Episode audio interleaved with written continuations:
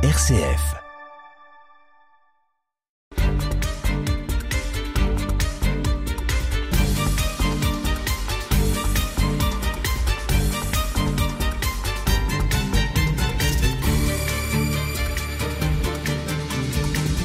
Nous avons vu comment est née l'institution Notre-Dame. D'abord, rue du Grenier à Sel, elle s'est installée en 1928 dans les locaux du 64 bis de la rue Grande Étape. Le 11 mai 1929 se tient l'assemblée annuelle des anciennes élèves. Ainsi, profitons de la présence des anciennes générations pour inaugurer les nouveaux bâtiments du 64 bis en présence de Monseigneur Tissier et du supérieur de l'institution Saint-Étienne. Monseigneur parcourt et bénit les classes, les études, le réfectoire, les cours de récréation. Je ne puis m'empêcher, en disant cela, de penser à Monseigneur Tissier qui euh, fait la même chose, mais dans les cimetières militaires. Dans la salle des fêtes, il tient à dire toute sa joie, tous ses espoirs, et spécialement à mademoiselle Talbot, qui venait de rappeler à quel point monseigneur Tissier avait été l'artisan de toute cette nouvelle organisation. Ce qui prouve bien quand même que monseigneur Tissier y est largement pour quelque chose. L'architecte M. Bébel peut être fier de son œuvre, termine le journaliste qui précise que fut jouée ensuite la seule comédie de Racine, Les Plaideurs. La, la, distribution des prix de 1929, la première dans ces nouveaux locaux, est présidée bien évidemment par monseigneur Baudrillard, recteur de l'Institut catholique de Paris, académicien, de monseigneur Tissier, évêque de Chalon, et de monseigneur Hureau, dont nous avons déjà parlé, Chalonnais, évêque de Viviers. Le journal de la Marne conclut ainsi le compte-rendu de cette réunion. Ils ont au passage que le cardinal Baudrillard était ami de monseigneur Tissier, c'est pour ça qu'il vient si facilement.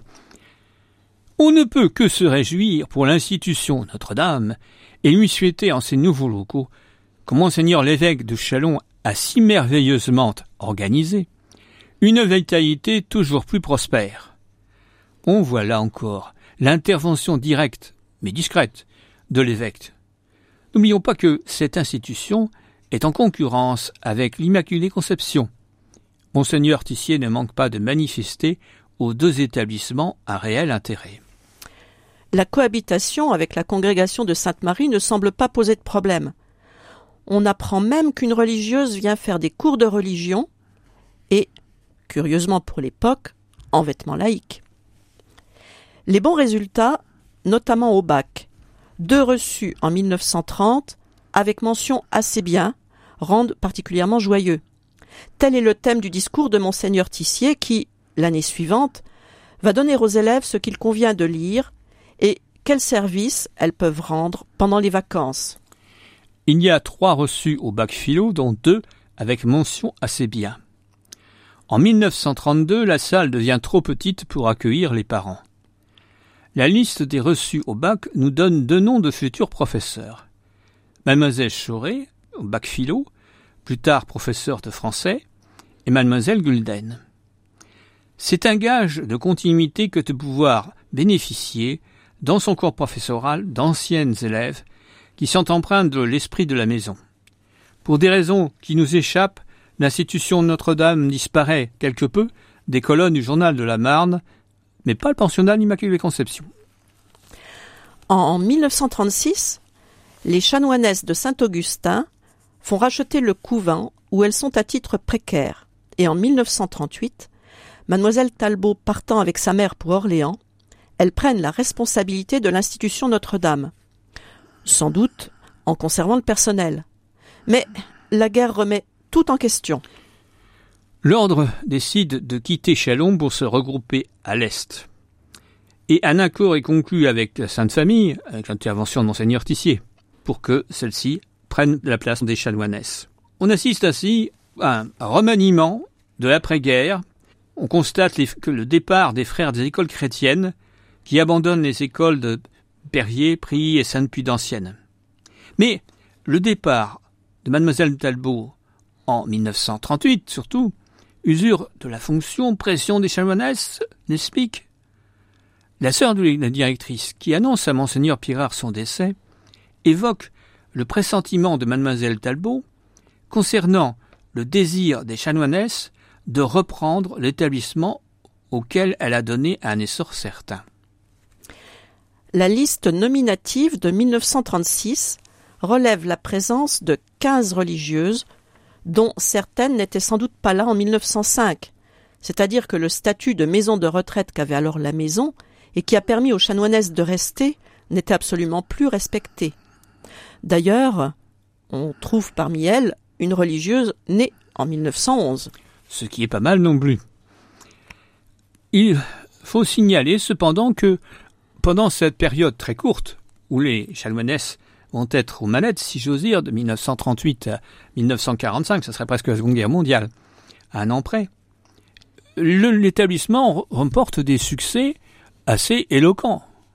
Et je vais l'avouer, le dire, bien que je sois de Saint-Étienne, n'est-ce pas, que en 1939, il y a eu quatre reçus au bac philo de Saint-Étienne, parmi lesquels l'abbé Denis que certains parmi vous ont, que certains parmi vous pardon connu, et huit filles en philo, dont une qui a eu la mention assez bien, c'était une mademoiselle cousin de Suip, famille assez connue dans cette ville. Alors, la possibilité pour les chanoinesses de se retrouver à la tête de l'ensemble du 64 de la rue Grande Étape peut expliquer ce désir de concrétiser leur présence. Après tout, c'était elles qui étaient arrivées les premières, si j'ose dire.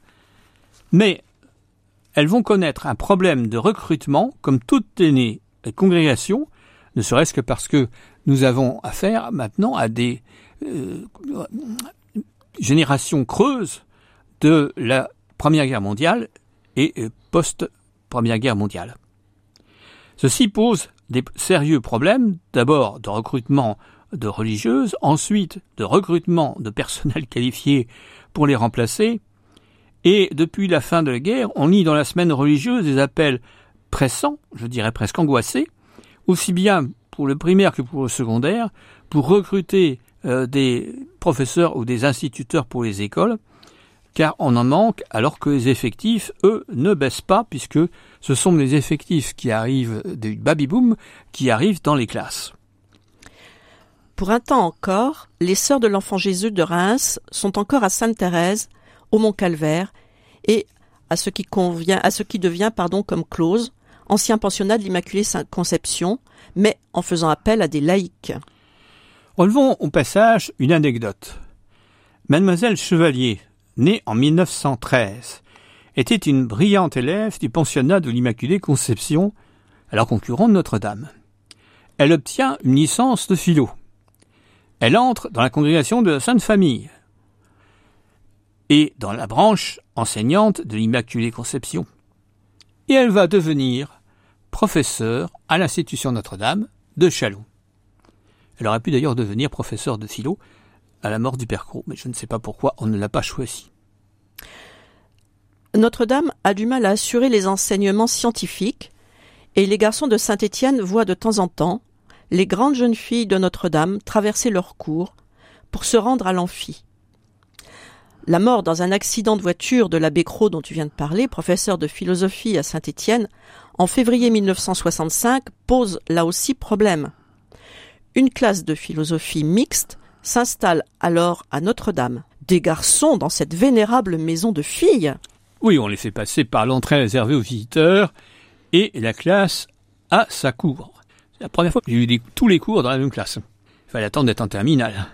C'est l'annonce d'un regroupement des deux cycles, des seconds cycles, pardon, des deux maisons catholiques. Avec la réforme du collège, par ailleurs, disparaissent ce qu'on a appelé les COG, les collèges d'enseignement général, pour les filles comme Claus, dont les sœurs de l'enfant Jésus ne pouvaient plus assurer le fonctionnement.